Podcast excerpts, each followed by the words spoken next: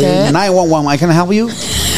Eh, Yo, ¿Tú has llamado al 911? Sí, claro. Yo he llamado, ¿tú has Yo llamado? nunca, Mira, las yo veces- nunca he tenido, nunca he tenido Las, llamar. sí. las veces que he llamado al 911, inmediatamente prendo temporizador de teléfono porque son han sido emergencias y he tenido una grata respuesta, he tenido una buena experiencia con el 911 de aquí. Yo llamé en España, aquí nunca he llamado. Yo he llamado para que los vecinos me bajen la música, al favor. No, porque No, pero ahí y, tú y te la bajan. Claro, Sí. llega una brigada. Es verdad. llevo una unidad. Ah, pues Hello, Tú, tú lo que eres una chivata de los vecinos. Para eso te llamas antirruido. hello. Pero yo los llamo al 911 y ellos se comunican con antirruido. buenas tardes. Buenas tardes. Amigos gustosos, les invito a que nos sigan en nuestro canal de YouTube, activen la campanita de notificaciones para que vean todo el contenido de este programazo, El Gusto de las 12. El gusto, el gusto de las 12. Bueno, dime, ñongo, ¿cuál es la Sí, noticia Bueno, tuya? señores, trabajadores del 911 de la República Ah, Dominicana bueno, amenazan con protestas si el gobierno no cumple con sus incentivos. Tú sabes que el gobierno le prometió decenas de trabajadores de la Dirección de Servicios de Atención de Emergencia Hospitalaria han amenazado con hacer un paro en protesta porque el gobierno no ha cumplido con los incentivos que se le prometió. El presidente Luis Abinader, recuerden que venimos de una pandemia y señores, yo le voy a dar un testimonio de una doctora amiga que en pandemia estaba como media desocupadita y otra colega le digo, pero mira, en el 911 están buscando doctores para que trabajen. Cayó en el gancho. Ajá. Señor, el que trabaja en el 911, eso es un trote.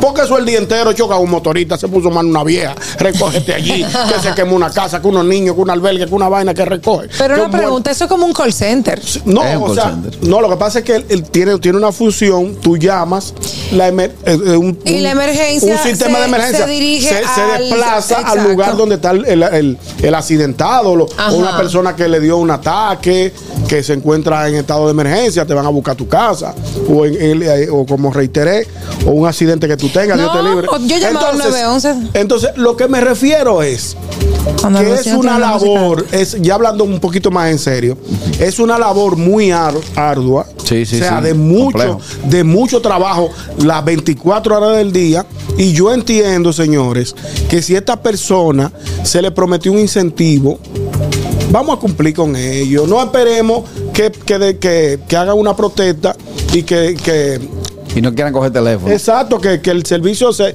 se, se vaya Se de- caiga. se caiga por un por algo tan tan elemental, tan tan humano, como darle su incentivo a esa persona que también ganado lo tienen. Porque el- cuando tú trabajas cierto, en ese, en es ese cierto. tipo de, de servicios a la nación, señores, de verdad tú te ganas tu dinero. Porque son 24 horas. Una pela. Es una pela, señor. Me dijo, o sea, esa doctora me dijo a mí, de manera confidencial, que ella tuvo que abandonar el, el- el sistema porque llegaba agotadísima a su casa. Wow. Pues un, un día entero cogiendo lucha, en una ambulancia, recogiendo enfermos, No, accidentados. tendero demás. no. Eh, la ley dice que usted debe trabajar ocho horas. Sí, Está pero bien, pero lo, a Ocho lo que me horas. refiero, que son horas de... No de- es lo mismo no trabajar ocho estar horas aquí en como una oficina aquí, sentado tranquilito. como estás tú aquí ahí. vagueando, exactamente, como estás tú aquí vago. vagueando a esa gente que están el día entero en la calle eh, re- resolviendo los problemas de, De salud. verdad, de verdad yo creo que, vocación debe ser claro. muy bien remunerado el Claro. trabajo de las personas del 911, de los Claro. bomberos, de la policía, Claro. de la guardia, porque son la gente que están al, al, al Velando por la seguridad. nosotros, claro. 911, can I help you? Yes. Tarde, adelante. bueno saberlo. Tú sabes que hay mucho trabajo de eso que no se cumple un ocho horas. Eh, eh, aquí, por ejemplo, el policía que, que en su última ronda de, de patrullar agarró un caso de, de, de, de- De de robo. un herido o, o un arresto, le toca quedarse a amanecer fácilmente. Ya lo saben. Ya lo sabes, es así. Ya lo saben. Eh, Que, que tú vayas camino para tu casa y ves un infragante de delito. Si lo agarras, tú supiste que tú tomes el No. No, y sobre todo que si tú Me pasó, estás... algo, me pasó algo así a mí. ¿Qué te pasó? Me- yo soy policía auxiliar, ¿verdad? Entonces, hirieron uno ahí en Harlem. Le dio una puñalada a alguien ahí.